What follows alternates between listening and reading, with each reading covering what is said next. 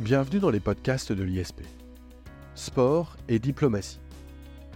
Alors que la France se prépare à accueillir les Jeux olympiques et paralympiques d'été en juillet prochain, et que les polémiques politiques autour des retards pris par la ville de Paris pour être prêts à temps en 2024 sont nombreuses, jamais la diplomatie ne semble avoir été aussi active en matière de sport.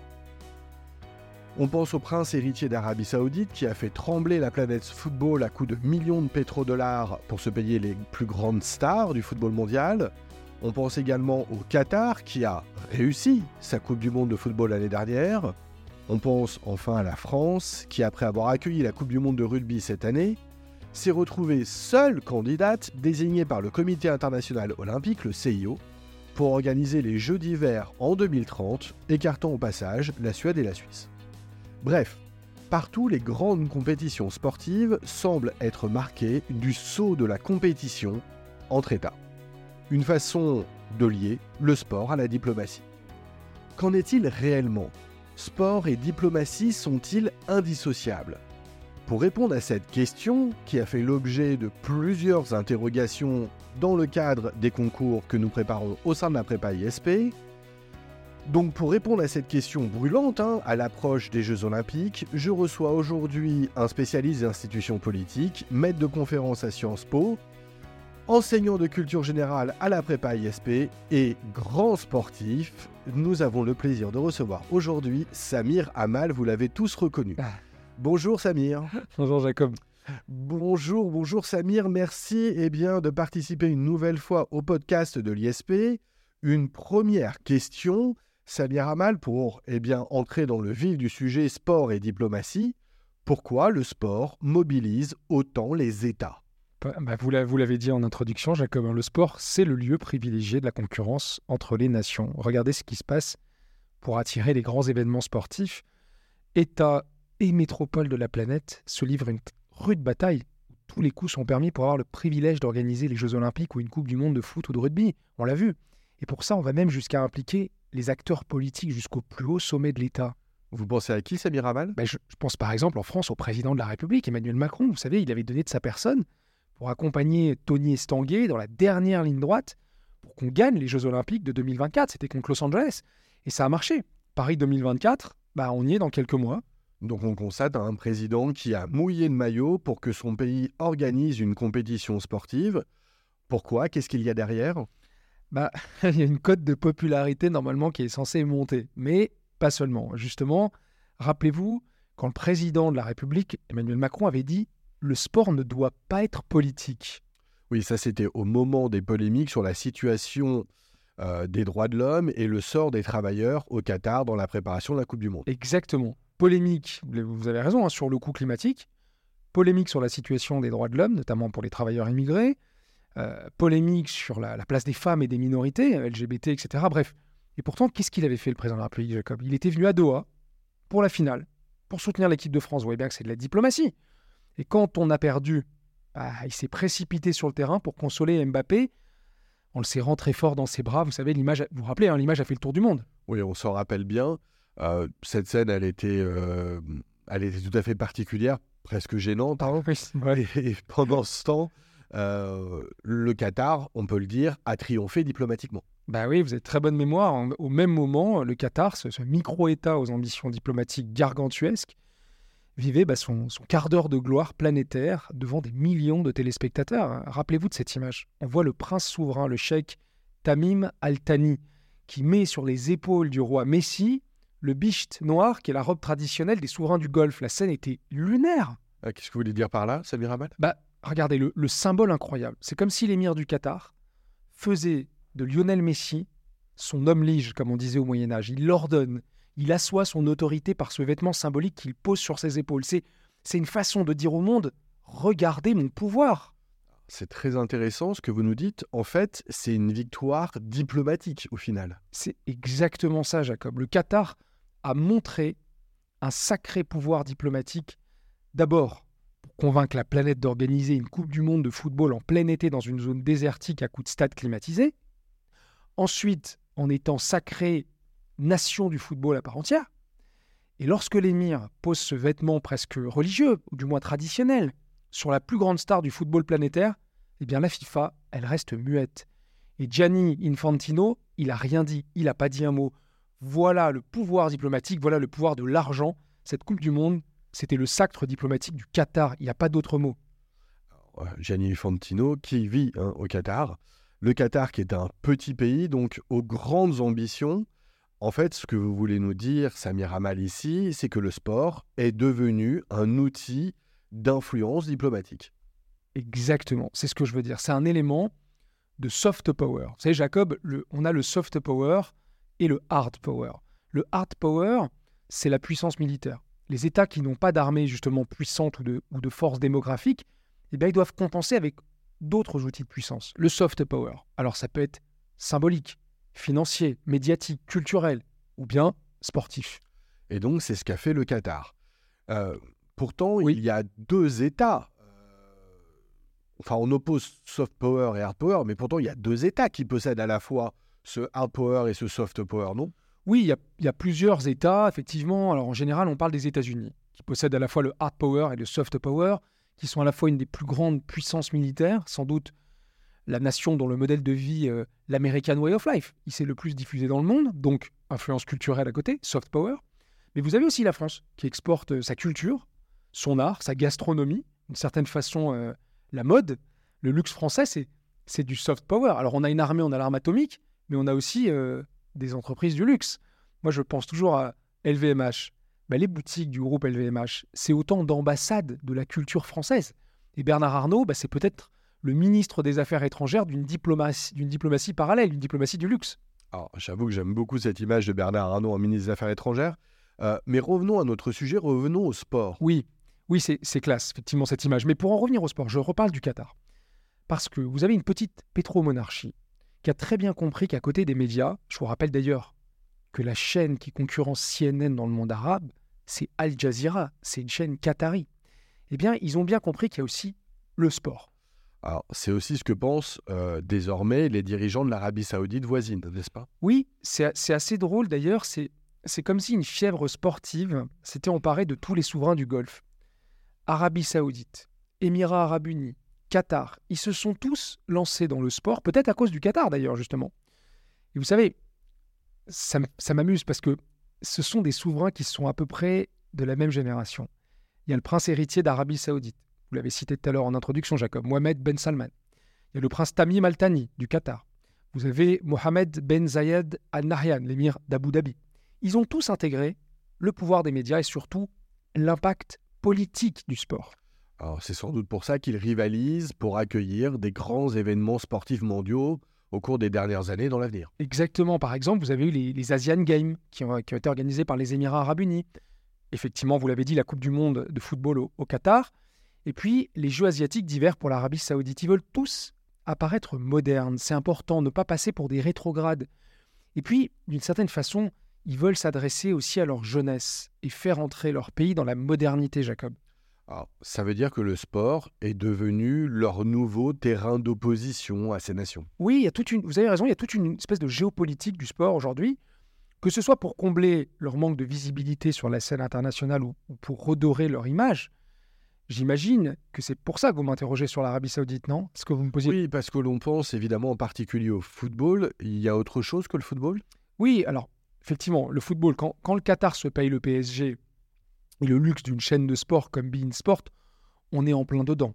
Quand euh, le prince héritier d'Arabie Saoudite, Mohamed Bel Salman, débauche les vedettes du football comme Neymar, comme Benzema, comme euh, N'Golo Kanté, comme Ronaldo, pour les faire venir dans le championnat euh, saoudien ou bien quand il rachète Newcastle, qu'est-ce qu'il fait? Il, il blanchit d'un coup de baguette magique l'image de l'Arabie saoudite sur la scène internationale.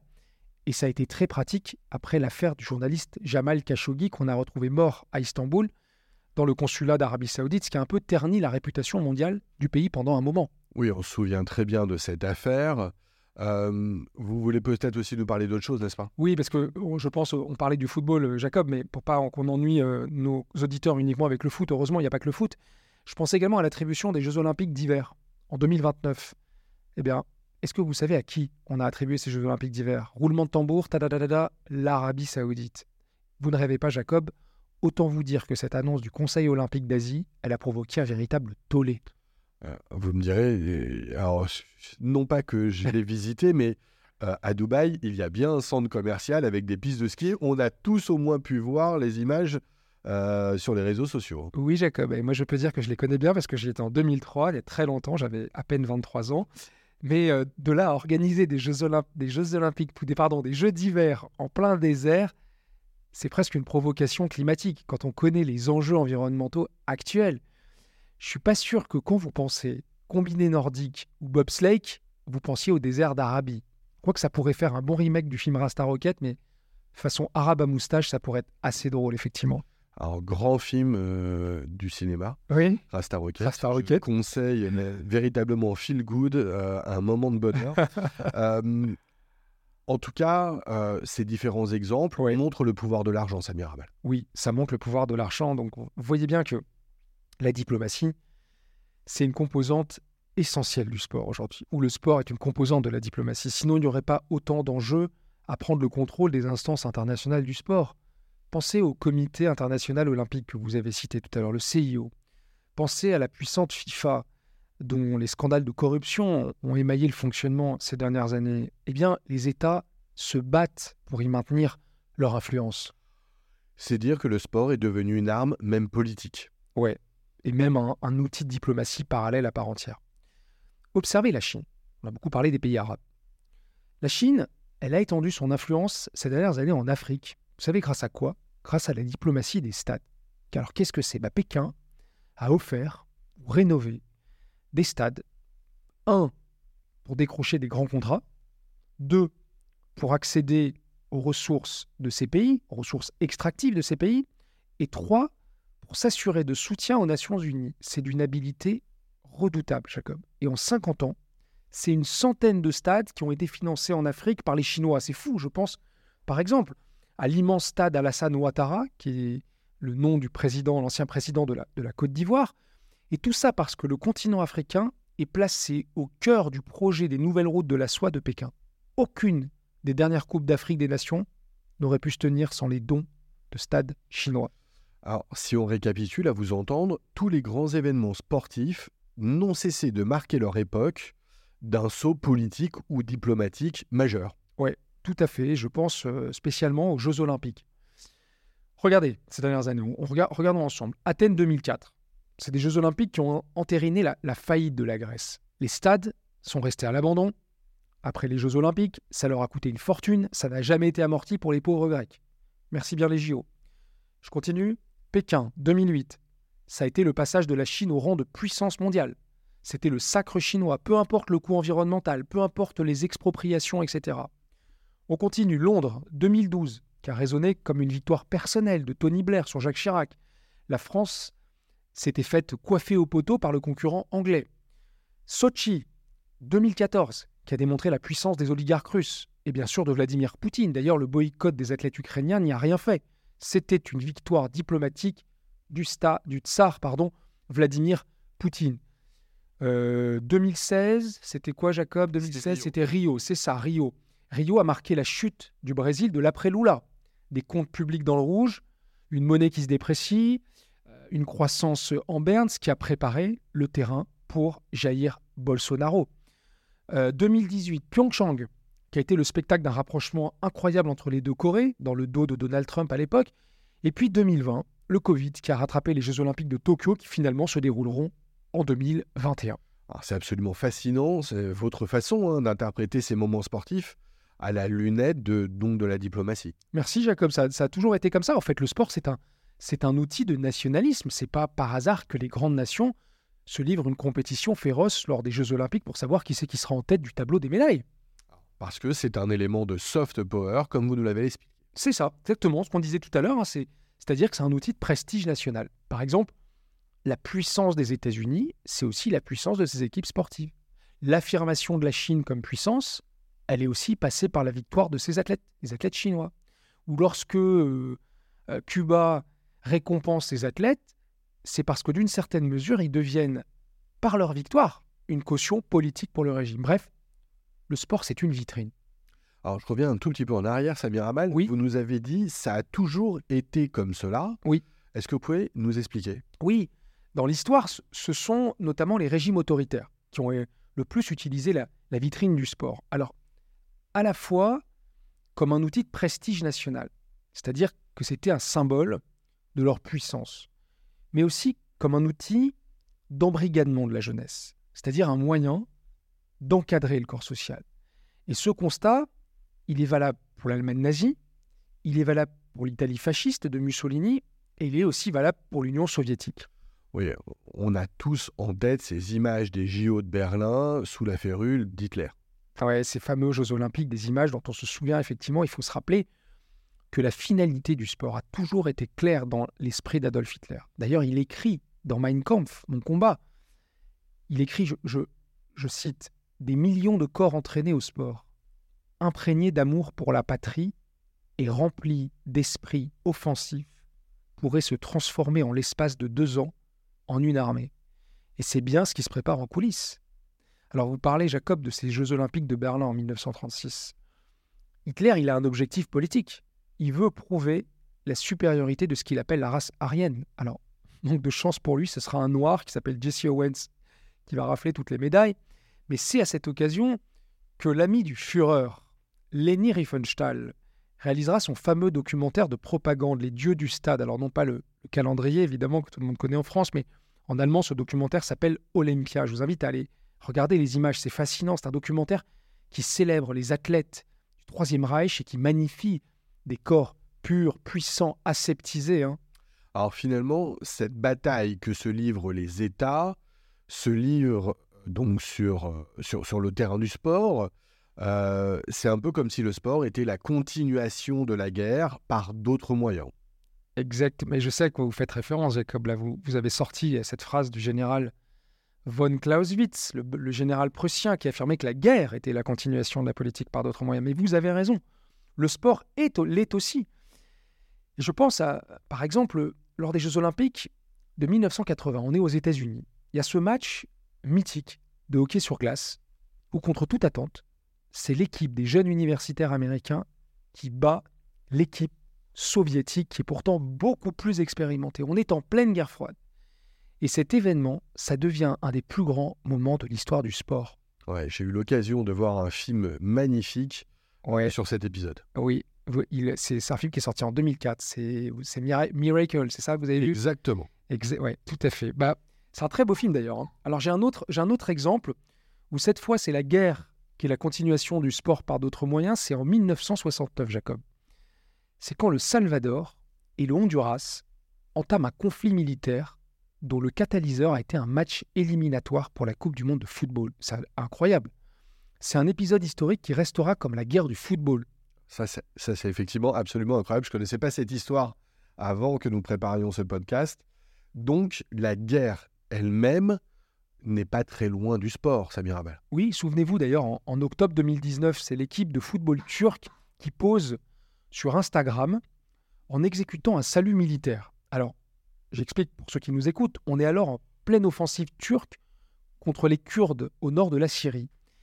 Et ce geste, ils vont le reproduire sur la pelouse du Stade de France. Et à l'époque, 2019, Bernard-Henri Lévy fulmine. Il dira d'ailleurs à, ce propos ils se sont comportés comme des supporters de Recep Tayyip Erdogan, qui est le président turc, c'est-à-dire des supporters de crimes de guerre. Et Bernard-Henri Lévy ajoute Ils ont fait comme les sportifs allemands devant Hitler, on ne mélange pas le sport et la politique. On entend cela, mais inversement, est-ce que le sport peut servir la cause de la paix entre les nations? Oui. Alors, ça, oui, ça arrive effectivement dans un sens plus pacifique. Je peux vous citer ce qu'on a appelé la diplomatie du ping-pong. Je ne sais pas si vous voyez ce que c'est, Jacob. C'est un épisode de la guerre froide, en plein milieu des années 1970. À cette époque, plusieurs rencontres de ping-pong entre les États-Unis et la Chine vont permettre de dégeler les relations sino-américaines. Et c'est ce qui va permettre au président américain, Richard Nixon, de se rendre en Chine en 1972. C'est fou. Et là encore, vous parliez de cinéma tout à l'heure. C'est un épisode de l'histoire que euh, vous retrouvez au cinéma. Est-ce que vous savez dans quel film, Jacob? Oui, je le sais parce que vous me l'avez rappelé quand Ah. on a préparé euh, ce podcast, mais je vous laisse le dire. C'est dans le film Forrest Gump de Robert Zemeckis, 94, avec Tom Hanks. Film qui sera récompensé par 6 Oscars, Jacob. Un film, euh, là aussi, extraordinaire. Euh, il nous a fait beaucoup rire, hein, vraiment, ce film. Il est aussi très émouvant, je le conseille vraiment. Euh, Samir Amal, donc, oui, sport au service de la, pla- de la paix diplomatique, ça fonctionne, c'est un bon exemple. C'est un très bon exemple. Et c'est là que je prends ma cape de Stéphane Bern et que je plonge dans les secrets de l'histoire, Jacob. Et j'adore quand vous faites ça. Samir Amal, Stéphane Bern, dites-nous tout. Eh bien, c'est très simple. Ou alors Laurent Deutsch, comme vous préférez. Eh bien, quand le baron Pierre de Coubertin imagine ces Jeux olympiques modernes, il leur assigne dès l'origine un rôle politique. Pour lui, le sport, ça doit être un chemin vers la paix mondiale. Et il le dit lui-même. Exportons, je cite le baron Pierre de Coubertin, Cocorico, c'est un Français, exportons des rameurs, des coureurs, des escrimeurs. Voilà le libre-échange de l'avenir. Et le jour où il sera introduit dans les mœurs de la vieille Europe, la cause de la paix aura reçu un nouvel et puissant appui. Voilà ce qu'il lance en 1894 à une poignée d'aristocrates qui sont réunis à Paris pour relancer l'idéal olympique antique.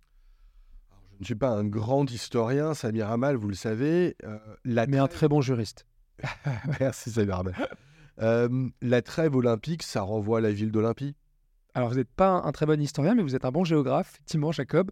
Cette bonne ville d'Olympie, c'est le berceau des premiers Jeux olympiques qui sont organisés au 8e siècle avant Jésus-Christ. Nous sommes en Grèce. Et à l'époque, les Jeux ont une vertu pacifique.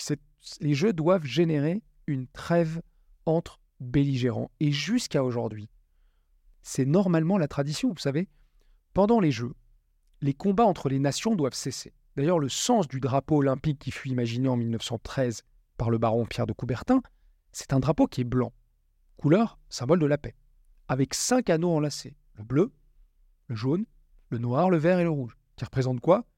Les cinq continents unis par l'olympisme.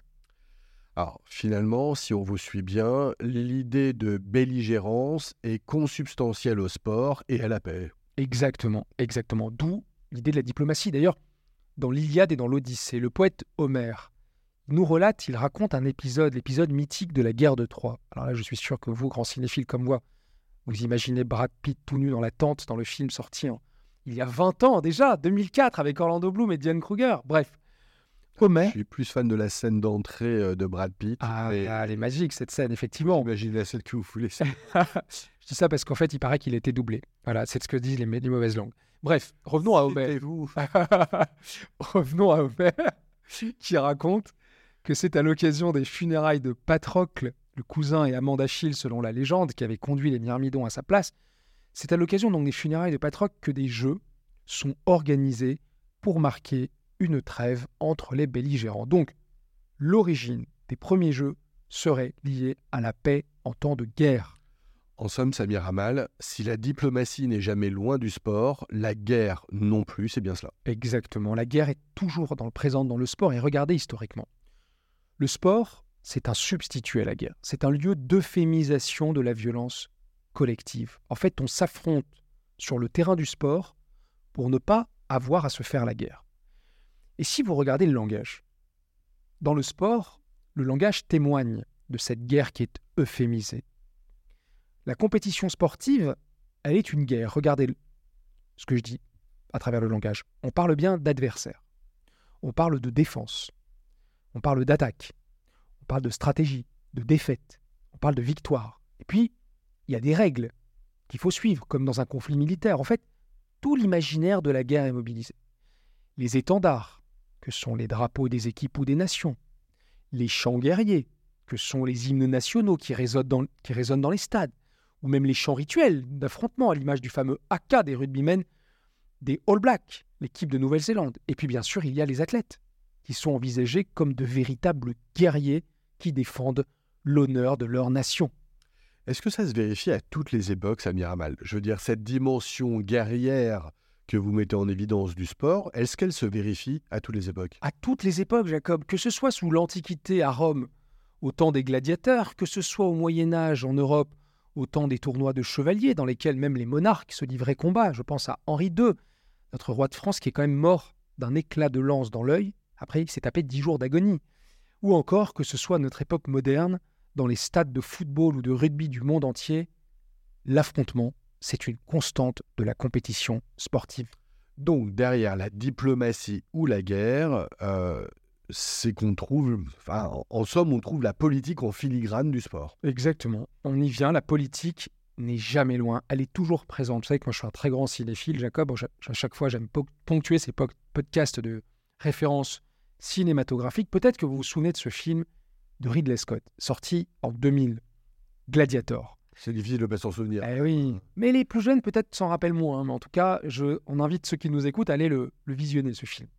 Le, il y a une scène intéressante où le sénateur Gracchus, qui s'oppose à l'empereur dans cette tentative de, flatter les passions du peuple en instrumentalisant les jeux du cirque aux Romains. Eh bien, il a cette phrase. Il dit Le véritable cœur de Rome n'est pas dans le marbre du Sénat, il est dans le sable du Colisée. Connaissez cette formule, Jacob Divertir et amuser la plèbe. Panem et circenses. Vous pensez que les élites politiques occupent leur peuple à se divertir euh, pour euh, éviter de penser aux vrais problèmes? Je ne sais pas si j'irai jusque-là, mais quand on voit les folies dans certains stades, franchement, ça mérite réflexion. Mais une chose est sûre, c'est l'utilisation politique que l'on fait du sport aujourd'hui. Alors heureusement, c'est pas forcément toujours négatif. À quoi pensez-vous? Bah, Je pense au fait que le sport, il peut participer de la construction d'un sentiment national. Quand il crée de la cohésion, de l'union d'un peuple autour de ses champions, c'est pas forcément négatif. Pensez à l'équipe de rugby d'Afrique du Sud, qui a été mise en scène d'ailleurs dans un film que j'aime beaucoup qui s'appelle Invictus de Clint Eastwood en 2009. Il raconte comment une nation a su se réconcilier autour de ses champions, les Springboks, malgré les années d'apartheid entre blanc et noir, la séparation. Et la légende veut que Nelson Mandela aurait transmis au capitaine le, le poème Invictus, qui est un poème de William Ernest Henley, d'où le nom du film, dont cette phrase I am the master of my, my fate, I am the captain of my soul, je suis le maître de mon destin, je suis le capitaine de mon âme. On est en 1995, Jacob. L'Afrique du Sud organise la Coupe du Monde de rugby et Nelson Mandela réussit son pari. En France, ça nous rappelle évidemment de bons souvenirs avec l'équipe de France de football qui, en 98, eh bien, euh, euh, s'est rendue victorieuse lors de la finale euh, au Stade de France contre le Brésil. Bien sûr, c'était un moment historique. Nous aussi, on a nos champions. C'était un moment de, je me rappelle, je l'ai vécu comme vous, hein, un moment de liesse populaire où la nation a su se, regrouper, comme en témoignait d'ailleurs le slogan La France black, blanc, beurre. Hein, ça posait pas de difficulté. Je, me rappelle quand même cette scène où on voyait le portrait de Zinedine Zidane qui avait été projeté sur l'Arc de Triomphe et on entendait dans les rues Zidane président, complètement dingue. Exploit d'ailleurs réitéré Jacob en, en 2018. Avec Mbappé, futur président. Euh, c'est pour ça, selon vous, que les politiques ne peuvent pas s'empêcher d'instrumentaliser eh bien, ce type de victoire? Bien sûr, ces victoires, elles, symbolisent la France qui gagne. C'est bon pour la croissance économique, c'est bon pour la cohésion nationale. Alors c'est forcément bon pour la popularité politique. D'ailleurs, rappelez-vous de Chirac, qui était président. Qu'est-ce qu'il fait? Il reçoit cette équipe de France de football à l'Élysée récupérant d'ailleurs au passage le slogan de la France qui gagne. Alors d'où les honneurs politiques euh, que l'État rend aux sportifs. J'en profite pour renvoyer nos auditeurs à un podcast que euh, on a fait ensemble. Bien sûr, je me rappelle. Un mal sur les décorations. Oui, les décorations ont-elles encore une utilité? Tout à fait. Et donc, je le disais, hein, les honneurs politiques sont rendus aux sportifs pour cette raison. Tout à fait. C'est pour ça que les sportifs sont régulièrement décorés de la, la plus prestigieuse récompense, hein, la, la Légion d'honneur napoléonienne, hein, qui c'est aussi pour ça qu'ils sont, qu'ils sont reçus à l'Élysée, qui est le, temple du pouvoir suprême. C'est aussi pour ça qu'ils bénéficient du droit de défiler sur les Champs-Élysées. Vous savez, Jacob, dans la mythologie grecque, c'est le moment culture générale, le Champs-Élysium, c'est le lieu des enfers où les héros vertueux pouvaient goûter un repos éternel après leur mort. C'est une très belle, euh, très belle image, hein, les Champs-Élysées et le Champ-Élysium. Le lien entre les deux est évident vous pensez que le président Macron a tenté eh bien, de, de, enfin, en tout cas, s'est inspiré, a tenté de faire du Chirac, s'est inspiré du président euh, Chirac quand il est allé sur le terrain pour consoler Mbappé, comme le président Chirac avait pu profiter de la victoire de l'équipe de France de 98 bah, on, est, tenté de penser, effectivement, en tout cas, un président qui descend sur la pelouse, c'est presque du jamais vu. Tous, alors, rappelez-vous, on était en plein débat sur les retraites. Peut-être qu'il voulait faire passer la pilule et espérer une hausse dans les sondages. Chirac s'était quand même pris plus 20 points de popularité en 1998. On voit bien que le, sport est rattrapé par le politique lui-même. Alors vous, vous parlez d'Mbappé. Mbappé, c'est un des symboles de la réussite à la française. Rappelez-vous que Macron l'avait appelé directement pour qu'il reste au PSG. Alors vous pensez que, je, répète hein, presque ma question, vous pensez donc que euh, le président Emmanuel Macron se met en scène en réalité ici? Bah, oui, d'une certaine façon, c'est comme si le terrain devenait le prolongement du domaine présidentiel. Et c'est le constitutionnaliste qui vous parle. Un président qui descend prendre ses hommes dans ses bras, devant les caméras, après les avoir remontés dans les vestiaires, bah, il apparaît un peu comme un coach. C'est le coach de la France, c'est le coach de l'équipe de France. Alors effectivement, c'est un beau rôle pour le président dans la tragédie qui est en train de se jouer pour l'équipe de France à ce moment-là. Mais moi, je me souviens, il, a appelé Didier Deschamps à rester en fonction. Rappelez ce qu'il avait dit? Je veux qu'il poursuive. Il avait lancé ça alors que c'est une décision qui, normalement, est du ressort du président de la Fédération française de football, la FFF. Alors, D'accord, ça bien mal. Entre nous, euh, entre nous et quelques euh, milliers d'auditeurs que je, je, salue et que je remercie de nous suivre maintenant toutes les semaines. On est très heureux. Euh, le sport, ça fait quand même du bien à un pays, en fait. Oui, ça fait du bien. C'est pour ça que le politique s'en mêle. Un pays, il peut profiter de plein d'effets positifs du sport. C'est pour ça qu'on organise la Coupe du Monde. Il peut profiter de ses vertus en matière de cohésion sociale, parce que le sport, vous savez, c'est un formidable outil de lien social. Pensez aux vertus du sport dans les quartiers défavorisés. Le ballon rond, par exemple, ça a été un puissant instrument d'émancipation pour les jeunes des quartiers populaires. Mais le pays peut aussi profiter de ses vertus en matière d'éducation et de vivre ensemble, à l'image de nos fameux cours d'EPS, qui assurent un véritable service universel pour la pratique physique et sportive des enfants de la République à l'école. Je pense aussi un gain pour un pays qui peut profiter de des vertus du sport en matière de santé publique. Quand vous favorisez euh, l'activité, vous luttez contre la sédentarité des personnes âgées, par exemple, euh, toutes les conséquences, que ce soit en matière d'autonomie des personnes handicapées aussi, c'est c'est c'est pas rien. Et puis enfin un pays qui peut profiter euh, du sport en matière de, de gains économiques, d'impact économique quand cela rapporte des ressources qui sont évidemment non négligeables. Samir Amal, pardon, je vous interromps oui. sur ce dernier point. Est-ce que c'est quelque chose dont on est sûr euh, Pourquoi vous me posez cette question? Hmm. Si je vous pose cette question, Samir Amal, c'est parce que euh, je me rappelle que euh, en Allemagne, les citoyens de la ville de Hambourg avaient refusé par référendum que leur ville se porte candidate à l'organisation des JO 2024 pour cette raison. Oui, c'est vrai, vous avez raison. Il faudrait, faudrait mesurer effectivement les choses. Le référendum auquel vous faites référence, les, citoyens de la ville de Hambourg avaient considéré que les désagréments et le gaspillage d'argent public ne valaient pas la peine d'organiser les Jeux Olympiques. Entre nous, quand vous voyez le bordel dans Paris en ce moment, au sujet des transports publics, et je dis ça avec gourmandise parce que c'est même pas moi qui le dis, c'est le ministre des Transports lui-même, c'est Clément Beaune. C'est quand même un comble. Bref, quand vous vous dites que les Allemands avaient dit non, alors peut-être qu'ils n'avaient pas complètement tort. Oui, alors sur ce point, on ne peut que s'accorder avec vous, Samir Ramal, et avec Clément Beaune. C'est effectivement très compliqué de circuler dans Paris. Euh, et on se. Enfin, légitimement, euh, je suis d'accord avec vous, on se demande si on va être prêt. On se demande si on va être prêt, mais quoi qu'il en soit, organiser des événements sportifs, il faut être honnête, ça génère aussi des effets positifs. C'est peut-être le, le souk dans les transports, mais il y a des effets positifs. Des politiques de rénovation urbaine, normalement, en théorie, le perfectionnement des réseaux de transport avec la construction ou le prolongement de nouvelles lignes comme les nouvelles lignes de métro qui sont en cours, euh, les investissements en matière d'urbanisme ou de logement, euh, les recettes publicitaires, euh, les recettes pour l'hôtellerie, la restauration, c'est pas rien, ou encore l'augmentation de la consommation.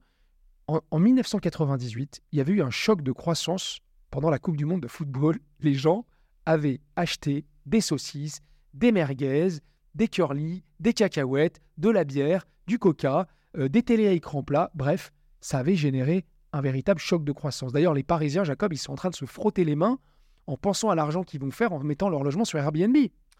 Vous êtes en train de nous dire que le malheur des uns fait le bonheur des autres. Bah, c'est toujours comme ça, c'est un grand classique. D'ailleurs, pour Paris 2024, on parle déjà des tensions internationales qui pourraient s'inviter aux Jeux Olympiques. Hein. Alors ça, c'est un point très intéressant, Samir Amal. Euh, non pas que le reste ne l'était pas, hein, mais un point particulièrement intéressant euh, de votre présentation. Vous voulez dire qu'il y a des risques liés à la situation géopolitique? Oui, on est en plein dedans. L'irruption du conflit entre Israël et le Hamas, les menaces terroristes, euh, les cyberattaques qui viennent de Russie sur fond de guerre en Ukraine ou, de l'Azerbaïdjan, parce que je vous rappelle que la France a apporté son soutien à l'Arménie dans le conflit qu'il oppose à son voisin du Caucase, tout ça est pris très au sérieux. C'est pris très au sérieux, c'est-à-dire? Eh bien, lors de la 78e session de l'Assemblée générale des Nations unies à New York, c'était le 21 novembre dernier, il y a quelques mois, le français Tony Estanguet, comme le veut la tradition en tant que pays hôte des Jeux olympiques, il a appelé les États à adopter la fameuse résolution pour la trêve olympique. Eh bien, il faut savoir que seulement 118 des 193 États membres de l'Organisation des Nations Unies, de l'ONU, l'ont voté. C'est quand même le signe d'une fracture internationale. Et si mes souvenirs sont bons, Samir Hamal, c'est la première fois de l'histoire des Jeux olympiques modernes que ce texte est approuvé à travers un vote et non par consensus. Oui, vous avez des très bons souvenirs parce que depuis 1994, les Jeux olympiques de Lillehammer, c'était un texte qui était consensuel. Alors, qu'est-ce qui s'est passé? En fait, c'est la Russie qui a été mise au banc du sport international, qui a poussé en coulisses à la mise au vote de la résolution, pour faire pression contre le boycott de ces athlètes qui ne pourront pas participer sous le drapeau national russe, mais qui devront choisir une bannière qui est neutre s'ils veulent participer au JO. Alors je reviens à notre question précédente. Si le sport, ici les Jeux olympiques, oui.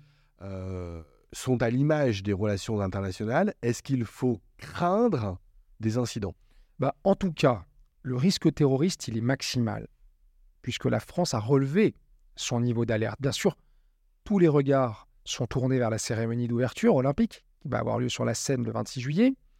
Il paraît qu'au CIO, ils sont tous affolés, on parle que de ça, et que beaucoup de fédérations se posent des questions sur la sécurité. Alors, on espère que ça se passera comme pour l'Euro de football ou la Coupe du Monde de rugby, ça s'est bien passé. Il faut espérer que ça ne se passe pas comme, comme ça s'est passé au Stade de France pour le tristement célèbre match euh, Real de Madrid-Liverpool en 2022.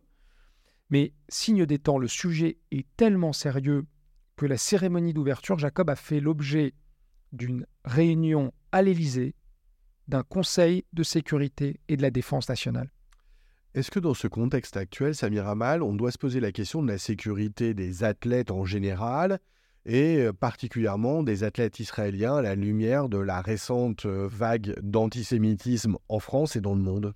Ah, En tout cas, c'est sûr qu'il faut prendre cette menace très au sérieux. Quand vous savez que la cérémonie d'ouverture, elle va être regardée par plus d'un milliard et demi de téléspectateurs, ça peut donner des idées et pas qu'aux gens les plus intelligents. Donc, il faut se rappeler de l'histoire. Et l'histoire, c'est la tragique prise d'otage de la délégation israélienne en 1972. On est aux Jeux Olympiques de Munich. Une organisation palestinienne qui s'appelle Septembre Noir, qui est un nom en référence aux événements de septembre 1970, au cours desquels la Jordanie avait déclenché les, hostilités à l'égard des Palestiniens de l'OLP qui était alors dirigé par Yasser Arafat, avait fait un, un carnage lors de ces Jeux Olympiques de Munich. Alors, ces précisions historiques hein, sont très utiles, euh, notamment pour tous les candidats au concours euh, qui doivent euh, donner du contexte à un sujet sur les Jeux olympiques, à un sujet sur le sport, sur la diplomatie, ou sur un sujet comme sport et diplomatie, ou guerre et sport, comme Tout à fait. ces sujets sont assez récurrents et notamment ont pu tomber dans le cadre des derniers concours. donc à ce titre, Samir Amal, je vous remercie vous parliez de, de, cette prise d'otage hein, de 1972 lors des JO de Munich. cet événement inspira aussi un film, n'est-ce pas? Oui, c'est pour ça que j'aime beaucoup faire des, liens avec le cinéma, parce que ça parle à nos étudiants, ça permet de, d'apprendre de façon un peu ludique, eh bien en 2005, c'est Steven Spielberg qui a fait un film qui s'appelle Munich justement et qui raconte l'opération déclenchée par le Mossad, service secret israélien, l'opération Colère de Dieu. Et on suit euh, l'histoire d'un agent du Mossad qui est, qui est, chargé justement de traquer et d'éliminer les responsables de ce commando Septembre Noir. Alors, là, on est vraiment dans une histoire de vengeance, etc. Euh, pour le pour, pour l'occasion qui est la nôtre, oui. il faut surtout espérer que la diplomatie va, va reprendre ses droits. Ben, J'espère, espérons-le, hein, parce que les JO, normalement, c'est en principe un espace de célébration de la paix. C'est un moment où on promeut certaines valeurs. Alors, promouvoir la paix par le sport, c'est la position diplomatique française traditionnelle. Tout à fait. Et cela va me permettre de répondre à, votre question de départ, Jacob, qui était le point de départ de ce podcast sur la diplomatie et le sport. Et je salue d'ailleurs nos étudiants qui préparent les, les concours administratifs et qui nous écoutent. La position de la France, elle est simple. La France assume officiellement une diplomatie sportive comme un outil à part entière de sa politique étrangère. Le Quai d'Orsay, qui est notre euh, ministère des Affaires étrangères, il reconnaît d'ailleurs lui-même, je cite, que le sport est une vitrine exceptionnelle de l'innovation et des savoir-faire nationaux dans de nombreux secteurs, y compris économique, social et environnemental. Alors c'est très intéressant, mais euh, au-delà de cette formule, euh, concrètement, ça passe par quoi? Alors ça passe, par exemple, euh, c'est à ce titre que le sport est utilisé comme un outil de coopération dans nos relations bilatérales, notamment euh, entre les collectivités territoriales françaises et étrangères. C'est euh, également à ce titre que certaines de nos ambassades ont été labellisées Terre de jeu 2024. Euh, c'est à ce titre que le ministère des Affaires étrangères a financé des projets, une vingtaine, 18 projets, je crois, depuis 2019, pour, qui utilisent le sport comme, un- levier de développement.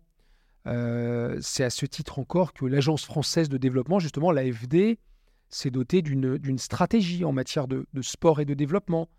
Et puis, c'est c'est à ce titre, enfin, que le, ministère des Sports travaille ben, main dans la main avec le Quai d'Orsay et d'autres acteurs comme, euh, Business France, par exemple, et, ou toute la filière hein, du sport, sur l'attractivité du territoire français et euh, au rayonnement de notre, de notre pays à l'étranger. Donc, sport et diplomatie, eh bien, ça va de pair. Alors il ne nous manque plus qu'un ambassadeur pour le sport au final. Bah, bah, vous croyez pas si bien dire, Jacob, parce que un ambassadeur pour le sport, eh ben, il existe. Donc, euh, c'est une, une fonction qui a été créée en, en février 2003, ça fait 20 ans. Cette fonction, elle est aujourd'hui occupée par un monsieur qui s'appelle Samuel Ducroquet, qui n'est pas très connu, mais il est basé à Paris. Alors, il voyage beaucoup pour mobiliser euh, l'ensemble du réseau diplomatique euh, à cet objectif. Et donc, finalement, pour terminer ce podcast, Jacob, j'ai envie de vous dire, vive la diplomatie, vive le sport et, et vive la France. C'est très joli, Samir Amal. Belle conclusion. Un immense merci, Samir Amal, pour ce podcast, hein, toujours euh, euh, d'actualité, toujours riche, toujours amusant, euh, avec euh, ces petites lignes historiques et cinématographiques qui, qui font notre culture. On se refait le match quand vous voulez. Avec plaisir. Samir Amal, la référence sera entendue par certains et pas par d'autres, mais c'est pas grave, je voulais forcément finir par ce clin d'œil. Vous savez, Samir Amal, que vous êtes toujours le bienvenu. Merci Jacob pour votre accueil. À très bientôt, au revoir à tous.